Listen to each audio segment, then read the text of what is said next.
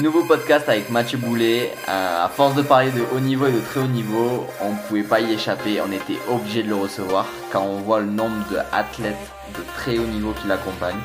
Il nous parle de patron moteur, de posturologie et euh, de cette année olympique. Bienvenue dans le Setup Podcast, le podcast où je vais à la rencontre des entraîneurs et préparateurs physiques du monde de haut niveau pour tenter de répondre à la question comment construire un athlète? Salut Mathieu. Bonjour Gaël. Ben, la forme? Oui, la forme. Euh, ici, c'est l'été, donc déjà, ça aide. Quelques coups de soleil hier, donc ça, c'est vraiment un très, très bon signe. Ça veut dire qu'on s'en va vers quelque chose de bien. En plus, on déconfine, alors euh, ben, tous les espaces sont permis, donc oui, ça va super bien. Ben, super.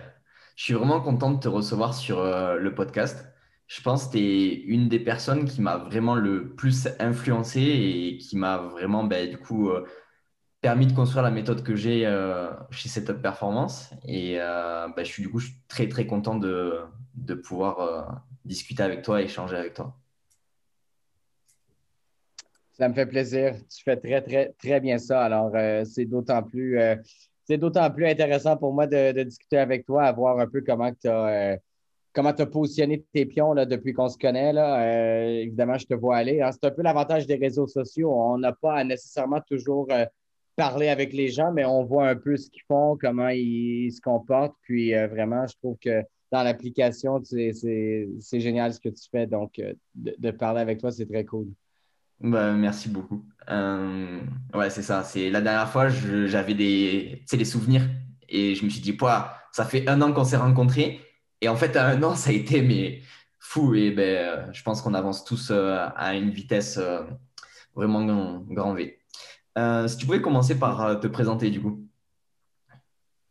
Oui, bon, alors, de formation, je suis ostéopathe. de conviction, je suis posturologue. à savoir que, ben, avant même d'être ostéopathe, j'étais préparateur physique. Et j'ai été enseignant aussi à ce que nous, on appelle l'école secondaire, vous, vous appelez ça le lycée. Donc, euh, j'ai trempé dans l'éducation, dans la préparation d'athlètes. Euh, j'étais aussi euh, en charge de l'entraînement de monsieur, madame, tout le monde. Puis l'intérêt que j'ai développé à travers tout ça, ben, c'était vraiment à savoir pourquoi autant les athlètes que le, commun des mortels pouvaient avoir de la difficulté dans l'exécution de certains exercices, pourquoi il y avait des tensions musculaires, pourquoi en fait est-ce que l'expression de soi était peut-être pas toujours possible comme on pouvait le souhaiter? Et c'est vrai qu'avec la performance sportive, c'est quand même facile d'analyser quand ça ne fonctionne pas. Euh, dans le pire des cas, il y a des blessures. Sinon, il y a tout simplement, par exemple, à l'entraînement, des déséquilibres. Et Dieu sait qu'il y a eu beaucoup d'encre qui a coulé sur ce sujet-là euh, depuis des années à ce jour. Et euh, en fait, c'est une quête sans fin à savoir comment mieux faire les choses qui m'a amené sur le terrain de l'approche plus neuro qui, euh, grâce à des gens comme toi et plusieurs en Europe euh, et au Québec aussi, euh, et ça s'en vient aux US, mais ça commence à prendre de plus en plus d'ampleur, cette question de dire qu'il faut aller au-delà de l'étirement d'un muscle quand c'est tendu. Et c'est un peu ce qui fait qu'on se parle aujourd'hui. Hein. Donc, moi, je me suis développé, oui, comme ostéopathe, mais ça fait des années que je ne pratique pas d'ostéopathie classique. C'est une formation qui me sert beaucoup dans la philosophie de mon art. Mais en pratique, euh, je m'efforce de, faire des connexions entre le cerveau et puis les muscles euh, par le biais de la posturologie puis l'intégration des, patrons moteurs. Alors, euh, c'est un peu ce qui nous amène à parler aujourd'hui. Ouais, c'est ça qui, ça qui est génial. pour commencer, qu'est-ce que c'est un athlète pour toi? Ah, ça c'est la question piège, mais je sais déjà comment y répondre. Moi, sérieusement, j'aime plus ou moins les athlètes, dans le sens où l'expérience que j'ai eue avec les athlètes, pas tout le temps, même peut-être pas dans la majorité des cas, mais c'est qu'il y a certaines fois où ça a été des gens qui étaient euh, un peu blasés du fait qu'on intervenait. Euh, ils en ont vu d'autres, euh, ils sont importants, ils méritent qu'on prenne soin d'eux. alors, pour moi, déjà, c'est un athlète, ben, oui, il y a toute la notion de compétition hein, dans, le fait qu'on est athlète et qu'on rivalise avec d'autres dans un, dans un sport en particulier, dans une activité précise.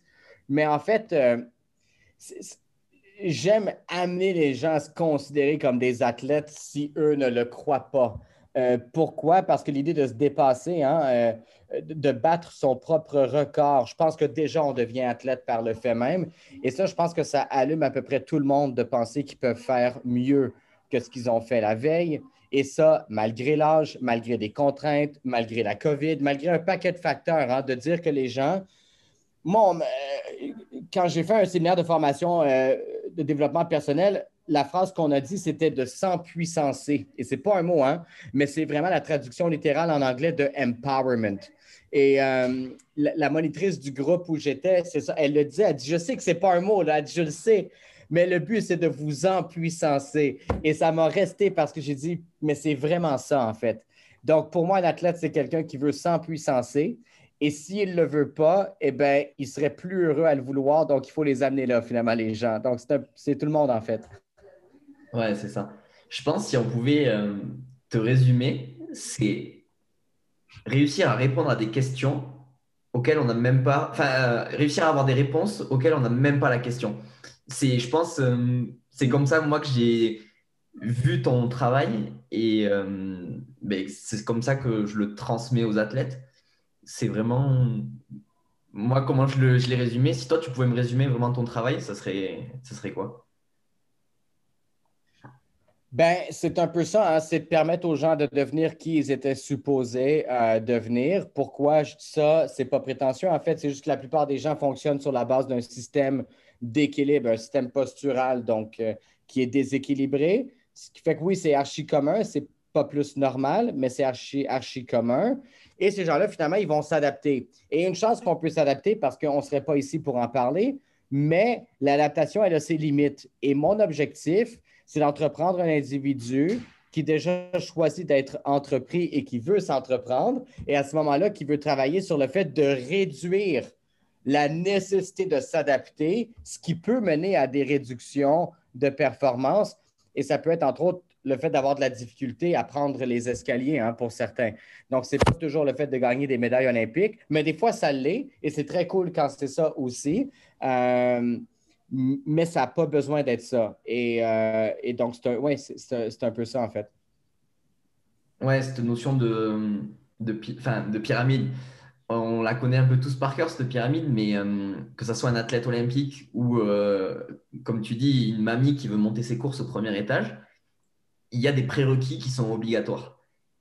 Et tu le, dis, tu le répètes tout le temps, tu dis, même un athlète olympique ne les a pas. Surtout que chez vous, les escaliers sont super étroits. Hein. On va se dire les vraies choses. la première fois que je suis arrivé en France, puis que mon, euh, mon Airbnb était au troisième étage et que j'avais bon, mes deux valises parce que je n'avais pas encore appris à voyager de façon light. Et euh, je me disais, je vais avoir besoin de trois paires de jeans, tu comprends, parce qu'on ne sait jamais. Mais là, vraiment, quand je suis arrivé dans vos escaliers, là, qui étaient comme ça, on n'est pas habitué à ça ici au Québec. C'est quand même qu'un escalier, c'est toujours quand même assez large. C'est vrai que notre architecture, elle est archi moche comparée à la vôtre, mais on a des escaliers plus larges. Mais les escaliers, quand ils sont étroits, ça doit être encore plus difficile. Donc, c'est encore plus important chez vous que les mamies soient capables de monter les escaliers avec les courses parce que leur marge de manœuvre, elle est beaucoup plus mince qu'ici. Mais euh, oui, c'est, le, défi de tous et chacun, il est différent. Après, c'est d'être capable d'honorer ça et de demander, en fait, s'il y a des, des, réalisations auxquelles on a, qu'on a abandonné parce que euh, peut-être qu'on se dit, ben, finalement, dans la condition que je suis en ce moment et celle que je prévois avoir plus tard où je vais nécessairement m'empirer, c'est comme ça que les gens y pensent, ben déjà, ils commencent à mettre des croix sur à peu près euh, sur un paquet d'activités. Donc, pour moi, le, mon but, c'est aussi de non seulement de pallier à des difficultés qui sont actuelles, mais c'est en plus, c'est surtout d'ouvrir des nouveaux horizons pour ce, ce qui était peut-être déjà euh, euh, vu comme impossible. Et ça, ça pour moi, c'est dépasser les attentes et c'est vers ça que je m'enligne à chaque fois, en fait. Ouais, c'est souvent le fameux je suis tendu, je vais m'étirer. Euh, j'ai mal au dos, euh, je soulèverai plus des charges lourdes. Euh, j'ai mal au genou, ben, je vais plus courir. ou alors, ben, ça fait 20 ans que je suis à haut niveau, j'ai tel séquelle, tel séquelle, ben, c'est normal que j'arrête ma carrière et que ben, je ne je puisse plus faire de sport, puisque ça fait 20 ans que j'ai abîmé mon corps. Et toi, ben, tu réinventes euh, toutes ces croyances limitantes. C'est vraiment des croyances limitantes. Puis, je ne pense pas qu'on développe des croyances limitantes pour le fun.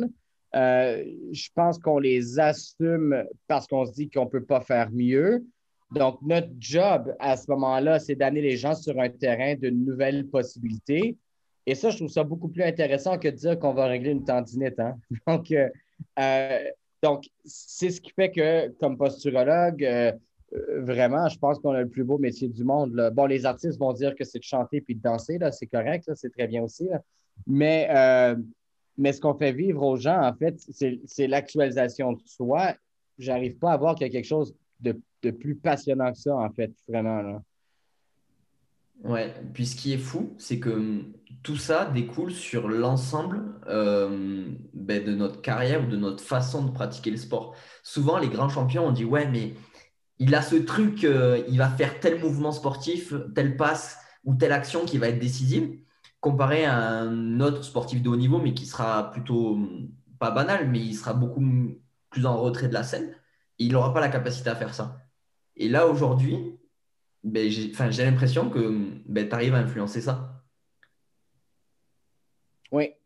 Euh, en fait, l'idée pour moi, c'est d'amener euh, l'individu à redéfinir ce qui est possible. Alors, pour le haut niveau, ben, c'est simple, hein, c'est peut-être de jouer plus longtemps, de mieux jouer pendant qu'on joue, de réduire le risque de blessure. Et ce qui est bien en posturologie, c'est qu'on peut quand même démontrer euh, plusieurs de ces... Euh, c'est-à-dire que notre travail, il est vérifiable, il est quantifiable, il est objectif. Donc, je trouve que vraiment, dans l'idée de créer un lien de confiance pour amener les gens à se redéfinir et à se réinventer, euh, c'est bien quand même, c'est solide. Et, c'est ce qui fait que peut-être qu'on réussit à le faire euh, assez souvent parce que finalement, euh, les gens ils se disent ben, il y a vraiment quelque chose de solide à notre contribution et ben, c'est ce qui permet peut-être d'aller au-delà du Ah, mais ça serait bien si. Ouais, mais non, non, on est capable. Ah, OK, ben, OK, on y va. Donc. Ouais. C'est. Il y en a une notion qui est vraiment mise en retrait, je trouve, dans le monde du sport et de la vie en général, c'est l'accès à nos capacités. C'est que on, fait que ce qu'on est capable de, tirer de notre corps. C'est une notion qui est vraiment particulière. À, je pense pour les gens qui la découvrent, euh, c'est compliqué à la comprendre, mais c'est vraiment ça. C'est euh, l'accès à nos capacités qui définit tout ce qu'on fait dans la vie. Oui, très concrètement, hein, tu le sais, mais l'idée, c'est que combien d'athlètes qui vont nous dire, tu sais, à la course, par exemple, à un certain moment donné, la course, c'est bien parce que c'est ultra répétitif. Hein, donc, il y, a vraiment moyen d'aller analyser là, euh, avec, avec précision le truc.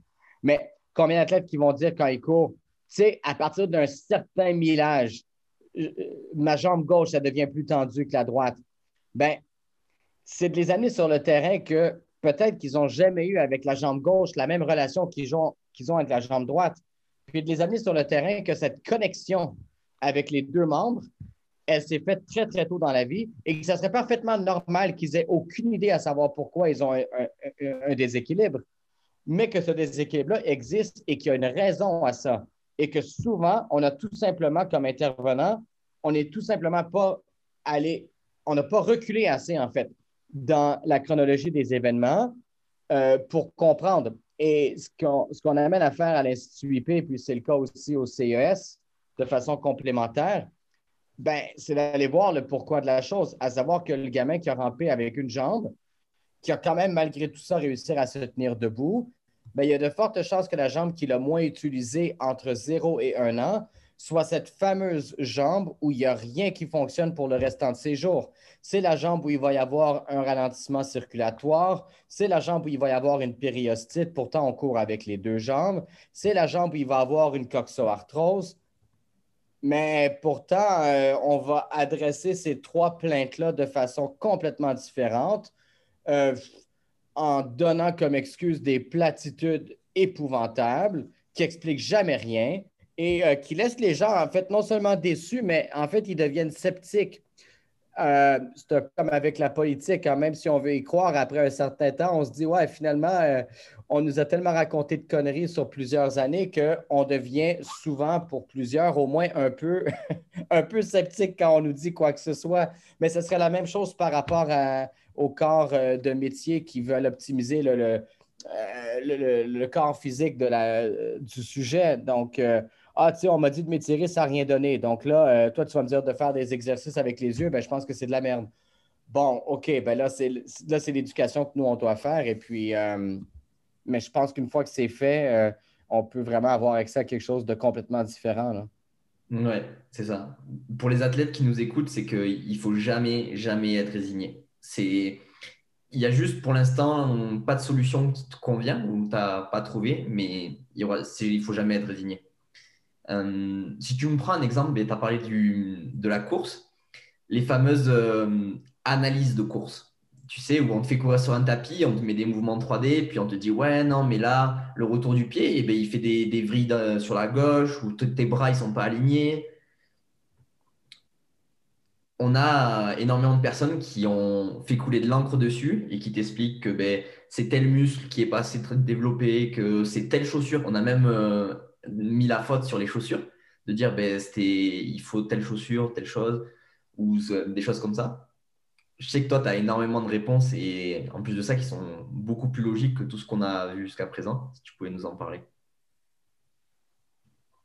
Ben, la course, le truc, c'est que les gens le voient rarement comme la continuité de la position euh, bipède et de la marche. Et là, les gens vont rarement voir la continuité entre le fait de ramper et de marcher et de tenir debout. Donc, au final, les déséquilibres de course et des déséquilibres de posture, hein, mais en dynamique. Euh, parce que la posture et le mouvement ne sont pas séparables d'un point de vue neuro. Euh, on ne peut pas initier le geste sans activer le système postural. C'est en fait parfaitement impossible. Donc, euh, d'où l'intérêt d'évaluer la posture. De, toute façon, c'est beaucoup plus facile de déceler un déséquilibre quand les gens ne bougent pas. C'est un peu l'équivalent d'évaluer une monoplace en F1. Hein. Euh, les mecs, les ingénieurs, ils font ça quand la monoplace, elle est euh, stationnée. Hein. Oui, ils font des, données, des mesures quand elle est en mouvement, euh, mais ils vont la réparer.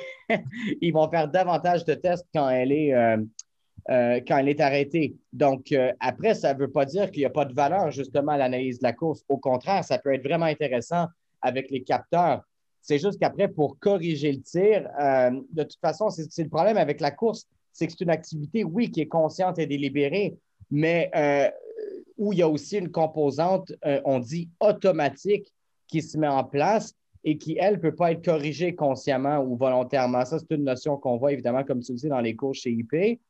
Ben, alors après, de demander aux gens de courir différemment, en fait, ils vont courir différemment, mais ils ne vont pas courir mieux parce qu'ils ne sont même pas conscients à 100% de là où ça ne fonctionne pas. Et, euh, parce que dans leur corps, il y, a, des parties de l'équation qui ne montent pas jusqu'à la conscience et pourtant, elles vont être observables sur la vidéo. Donc, euh, après, je pense que la vidéo, c'est bien, mais je pense que ça ne sert à rien finalement parce que ça permet des constats. Mais combien de fois, même en médecine, on fait des constats pour après ça dire, ben, vous savez, vous avez tel truc, après, bon, non, on ne sait pas quoi faire avec. Mais, j'avoue que ça peut être bien de le savoir. Mais après, si on n'offre pas de solution ou si les solutions ne sont pas des solutions, ben finalement, c'est beaucoup de temps perdu, tout ça. Là. Et là, tu as parlé d'une notion de conscience. C'est que euh, les gens, ils ont. En fait, au final, on a très peu conscience euh, de notre façon de bouger, même de la performance elle-même à tous les niveaux de, justement qu'est-ce qui quels sont les mécanismes en fait qui gèrent cette conscience? Ah, ça, c'est une question à 100 dollars ou à 100 euros, ce qui vaut quand même un peu plus que 100 dollars. Mais euh, euh, la, conscience, écoute, ça dépend des théories parce que ce n'est pas encore un phénomène parfaitement compris. Mais il y a toute cette notion de reconnaissance de soi qui passe, euh, entre autres, par l'interoception, donc en fait, les capteurs internes, entre autres, en tout ce qui se passe au niveau du système gastro-intestinal. Donc, le ressenti de, de nos tripes, en fait, ça, ça rentre dans la dans, la notion de conscience, dans l'interprétation qu'on fait de soi. Il y a aussi toute la notion de prendre en compte le monde externe. Qui est beaucoup fait par les yeux et les pieds. Euh, d'ailleurs, c'est les deux capteurs posturaux principaux qui permettent de se mettre en relation avec le monde, donc qui, font en sorte qu'on se reconnaît. Donc, c'est un autre élément de conscience.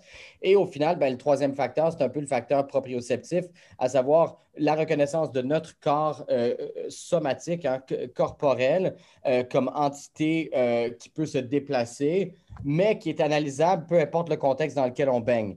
Et quand on fait la somme de ces trois composantes-là, l'interoception, l'extéroception et la proprioception, on a là les ingrédients de la recette de la conscience. Alors après, euh, on développe la conscience de nos, euh, de, nos trois ingrédients principaux.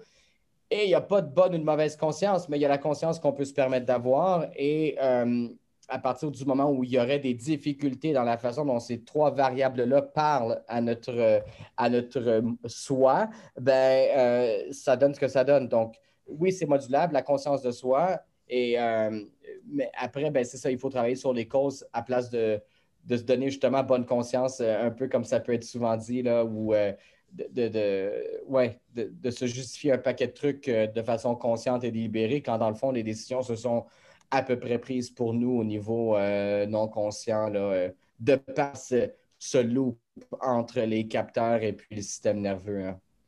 Ouais, c'est qu'on l'oublie trop souvent, mais euh, en fait, on n'a pas la main sur les, tout ce qui est, tout, sur tous les mécanismes de décision. En fait, on l'a, mais pas au niveau, au premier niveau de décision. On l'a à la fin.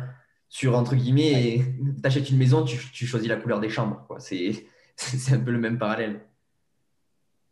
Oui. Oui, oui.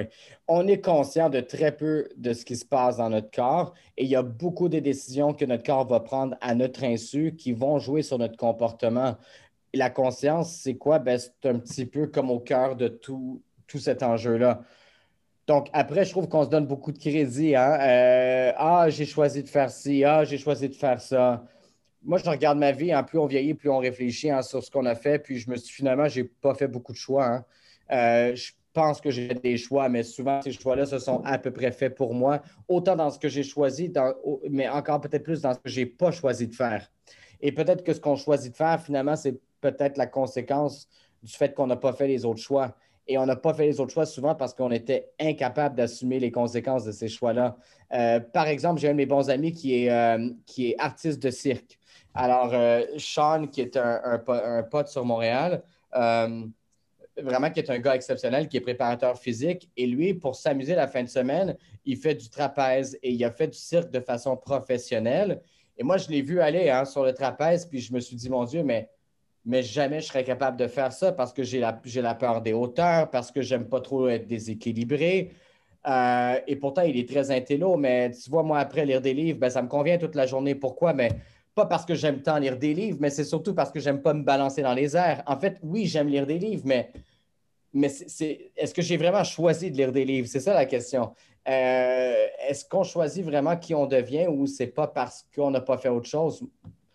De plus en plus, je me rends compte qu'on est qui on est par défaut. Et après, il faut trouver du bonheur là-dedans parce que je pense que c'est un peu ça le but. Mais je trouve qu'on se donne beaucoup de crédit, en fait, à savoir Ah, je suis devenu un tel ou moi, je fais tel truc, je me sens tellement bien là-dedans, quand finalement, je pense que je serais quand même plus heureux comme artiste de cirque quand je regarde ça objectivement. J'adore être posturologue, mais je le regarde aller sur le trapèze et j'ai de la difficulté à croire que ça ne me rendrait pas plus heureux de me balancer dans les airs comme si j'étais Superman, à jamais me poser la question si je vais me casser la gueule, en fait. Donc, euh, ouais. Mais j'aime bien être posturologue, hein? Euh, mais je pense que j'aimerais plus être euh, artiste de cirque. Donc, ouais, ouais c'est ça. Et ça, c'est génial parce que du coup, ça remet en cause en fait tout le processus de détection du sport de haut niveau. Tu sais, où on dit, ouais, on, va, on profile, on a des athlètes, il faut qu'ils rentrent dans ces cases, il faut qu'ils fassent ça. Euh, on a euh, construit tel athlète, on l'a amené vers le haut niveau depuis son plus jeune âge. Est-ce qu'on l'a réellement fait ou on a juste eu de la chance de, ben, que ça soit aligné et que, et que ben, du coup, ça donne ce que ça donne?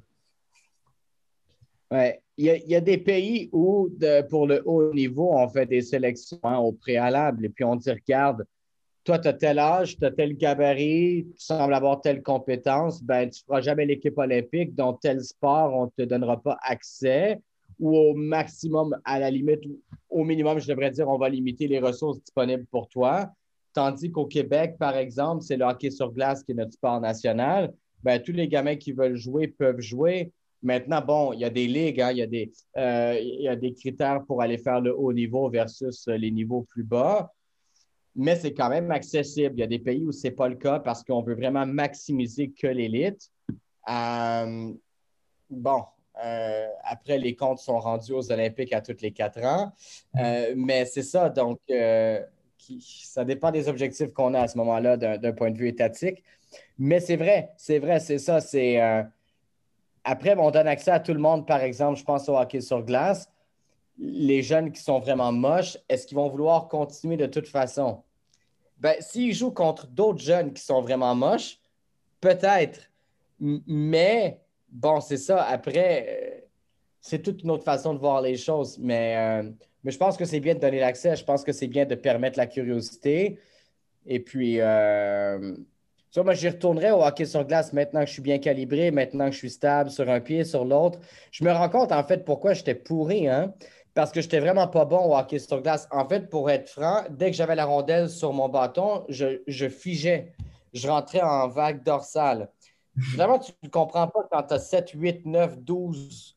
C'était un peu mieux avec les années, mais c'était vraiment pas génial. Même, j'ai arrêté de jouer à 17 ans parce que là, ben, il fallait être quand même bon pour continuer. Et puis, euh, ben, j'ai arrêté parce que je le savais que je n'étais pas bon. Puis, à la limite, je me dis, mais j'avais aucune chance d'être bon. J'avais une divergence de l'œil. J'avais un pied gauche sur lequel j'étais instable. Euh, j'avais pas un bon système d'équilibre. Alors, dès que j'avais la rondelle sur le bâton, je ne me sentais pas capable de faire quoi que ce soit. Juste à y penser, je te parle maintenant, juste à y penser, je viens nerveux. Donc, euh, alors je me suis toujours dit, ben, ça serait bien de retourner maintenant avec des meilleures capacités postural parce que finalement, ben, je serais vraiment meilleur. je serais beaucoup plus en confiance et je prendrais plus de risques. C'est le même sport, hein? Mais euh, bon, je n'ai pas encore fait, mais un jour, je me suis promis de. Je bosse trop, mais un jour, je me suis promis de, jouer là, une fois par semaine avec les vieux là, euh, et d'aller prendre un coup après, là, de, faire comme, de faire comme ils font parce que je me dis ça serait dommage de ne pas réessayer maintenant que je me sens beaucoup mieux là, euh, dans mes capacités, en fait. Là. Ouais, mais ce qui est, vraiment drôle, c'est qu'on a tous une situation de jeunes ou adolescents ou même adultes, quand on y repense, juste d'y repenser, on se sent mais horriblement mal et on ne comprend pas pourquoi. C'est que cette sensation-là que tu dis que tu prenais la rondelle et tu figeais, on l'a tous dans soit passé à l'oral euh, au tableau à l'école, soit on a essayé un sport, soit dans une situation qui nous a un peu sorti. Et c'est, je pense, c'est très, très désagréable. Comment on peut l'influencer ou comment on peut, ben, du coup, euh, modifier cette perception de la situation? Puisqu'on la voit à travers notre filtre qui est réellement désagréable. Il faut être plus compétent, il faut être meilleur.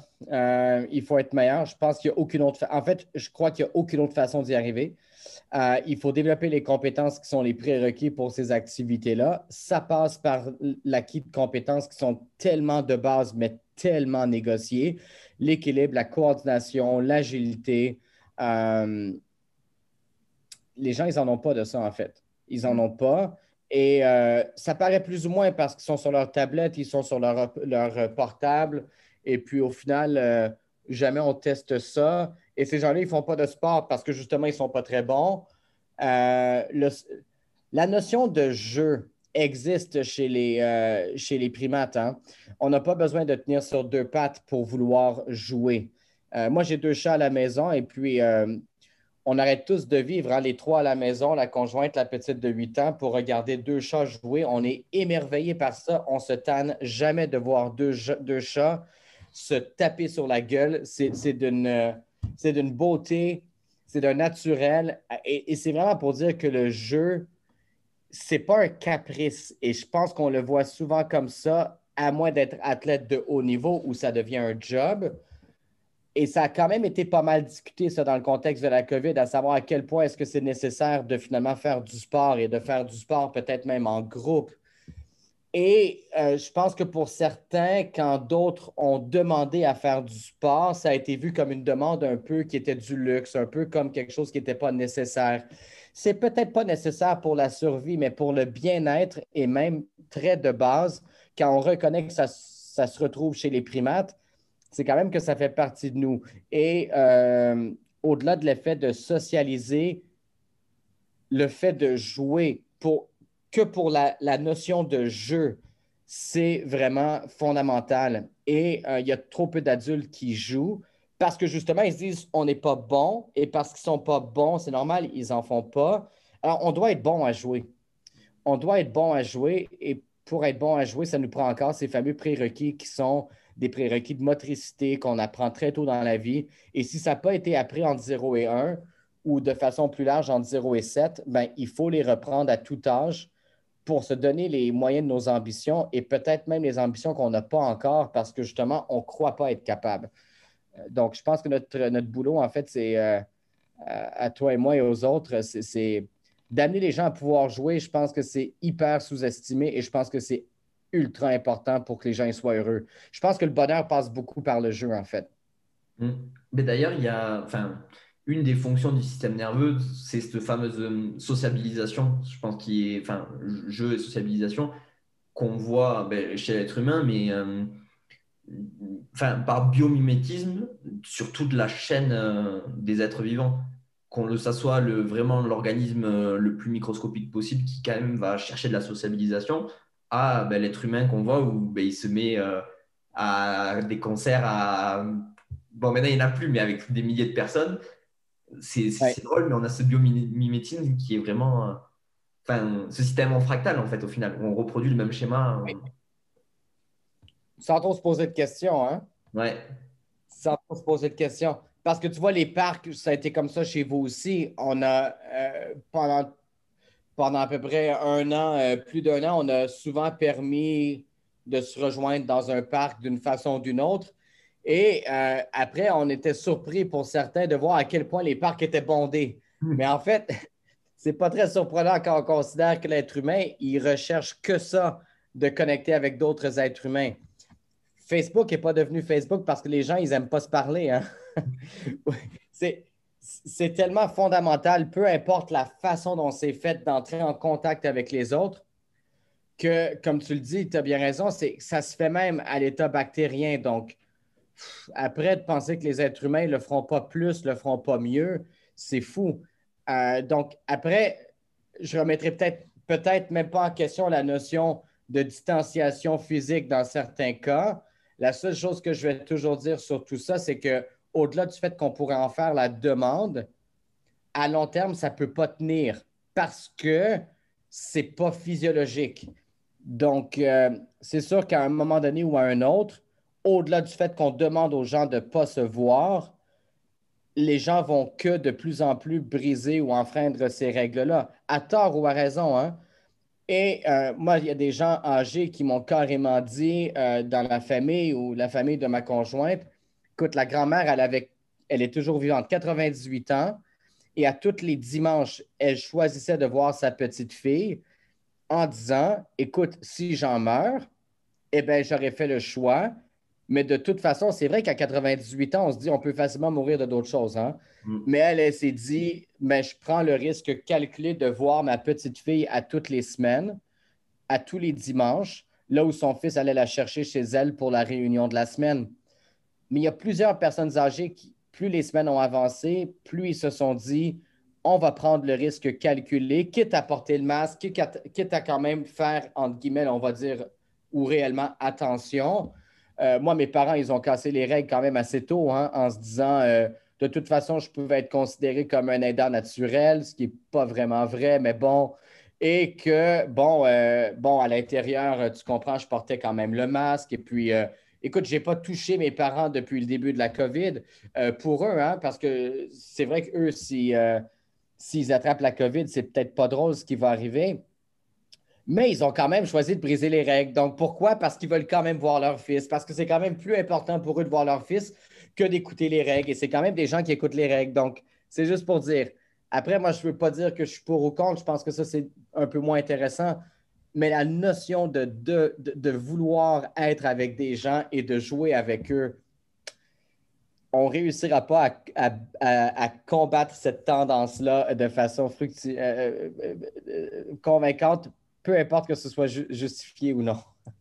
Ouais, et au final, après, on n'est pas là pour remettre en cause les règles ou quoi que ce soit, mais c'est que si on va à l'encontre du fonctionnement physiologique, ça ne marchera pas. Et ça, on s'en rend compte dans toutes les étapes de la vie ou de la, du fonctionnement en société. Et au final, ben, ce fonctionnement-là que tu dis, euh, jouer, sociabiliser, je pense, ben, c'est euh, Pierre de Coubertin avec euh, les Jeux Olympiques, etc., qui sont en fait, est-ce que ça ne serait pas du coup la base du sport de haut niveau? Absolument. Avec tout l'aspect, tu sais, quand j'étais sur sur Lausanne, j'avais quelques jours de. Je m'étais donné quelques jours de congé, puis comme de fait, je savais qu'il y avait le musée olympique. Et je m'étais dit, mais il faut absolument que j'aille voir. Et puis, euh, Seb et puis sa femme, ils m'avaient aidé avec tout ça. Et comme de fait, on était allé. Euh, j'ai eu la chance de voir ce, et, de voir le mouvement olympique, à quel point c'est beaucoup plus que du sport. Tu sais, je le savais, mais d'être sur place au musée olympique pour constater tout ça, euh, c'est puissant le sport. Hein? L'idée, et on le voit aux Olympiques, quand les pays se, quand il y a toute cette rencontre et, le fameux, euh, pour avoir connu des athlètes olympiques, quand eux me parlent du village olympique et, de ce qui se passe et de, la rencontre de l'autre, euh, c'est, euh, j'en ai la chair de poule. C'est, tellement, tellement ça la vie en fait. Et on, leur souhaite hein, pour 2021, je ne sais pas trop ce que ça va donner à Tokyo avec, les, avec tout ce qui est règles sanitaires, mais on leur souhaite l'expérience la plus la plus complète parce que c'est finalement, c'est que c'est pas que la compétition. Et, mm. c'est ça, les Olympiques, c'est ce qui fait que c'est tellement. Euh, combien de mouvements sociaux ont été promus de par les Olympiques? Combien de tentatives de, de, de, de, paix, de créer la paix dans le monde ont passé par les Jeux? C'est un truc de fou là, quand on regarde ça. Euh, c'est beaucoup plus que de, faire du sport. Mais le sport, ça unit. Et être athlète, je pense que c'est être un citoyen engagé déjà qui se tient pour euh, un, paquet de valeurs hein, fondamentales qui, rejoignent tous les êtres humains, mais entre autres le, fait de valoriser la, notion de jeu et de, prendre part à, ce, jeu. Et pour ça, il faut être quand même, ça prend une dose de compétence et c'est là où notre travail, c'est un travail de, euh, qui est absolument nécessaire hein, pour, le, pour le bien de la planète, en fait. Euh, c'est pivot qu'on intervienne et le plus tôt possible. Ouais, bah, ce sujet, je pense que si on, si on commence, enfin, si on continue à en parler, on peut en parler pendant des heures. Euh, si tu avais trois conseils à donner à un athlète qui nous écoute. Euh, ben, je pense que déjà, un, euh, il faut apprendre à compétitionner envers soi-même, même si on est dans un sport où on rivalise les, plus grands de leur discipline, souvent, quand on les entend parler, ils, te disent qu'au final, ils n'ont jamais compétitionné contre quelqu'un d'autre. C'est le cas de Michael Jordan au basket pour avoir écouté la télésérie sur Netflix, où jamais il se mesurait à quelqu'un d'autre. Hein. Jamais. Jamais. Euh, et, ça, je pense qu'il faut garder ça en tête, peu importe le. Et il faut célébrer ses accomplissements, même si euh, sur la sphère internationale, c'est peut-être du néant. Hein. Peut-être que ça n'existe même pas, là, ce qu'on fait. Euh, ça, c'est un, se mesurer par rapport à soi-même. Deux, euh, ralentir, mais pas arrêter. Euh, il y a des fois où, avec la pratique d'un sport ou d'une pratique, ouais, ben, d'une activité, il y a des fois où on va devoir ralentir, il y a des fois où on va peut-être avoir d'autres priorités, il y a des fois où le corps ne sera pas au rendez-vous de ralentir, de trouver des moyens de continuer, de modifier. Hein. Je pense que ça, c'est l'expérience humaine, de s'adapter, mais de toujours garder en tête de, quand même, sur le long terme, de vouloir poursuivre. Euh, deux et trois, euh, ben déjà de choisir euh, un truc qui nous plaît. Hein. Euh, et, de ne pas choisir pour faire plaisir aux autres, parce que c'est trop souvent le cas. Euh, les jeunes qui veulent faire plaisir à leurs parents ou ont grandi dans une certaine culture. Tu sais, au Québec, c'est le hockey sur glace, mais le gamin qui n'aime pas le hockey sur glace, ben, il ne faut pas qu'il se sente mal de ne pas aimer le hockey sur glace parce que tous ses amis, ils aiment ça. Euh, c'est peut-être la gymnastique pour lui ou c'est peut-être autre chose, mais c'est peut-être le kung-fu, je veux dire, l'aviron. Mais après, je pense que le job des parents, c'est d'exposer les jeunes à un paquet de trucs pour qu'ils puissent se trouver un peu là-dedans. Là. Mais c'est vrai que les parents qui font bien leur boulot, je pense que c'est les parents qui n'ont pas de demande spécifique, mais qui créent des opportunités. Après, c'est le gamin qui va s'accrocher à un truc plus qu'à l'autre, puis ça, c'est correct, hein, c'est souhaitable. Ouais, c'est mes trois conseils. Ouais, j'aime beaucoup ce que tu dis là de euh, créer, créer ou donner des opportunités. Et ben, je pense que c'est un, un, beau, un, beau, cadeau de, à soi et aux autres. Oui, absolument. Je pense que c'est la base. Ouais. Euh, si les gens ils veulent te, bah, te suivre ou te poser des questions, parce qu'on peut te retrouver sur les réseaux?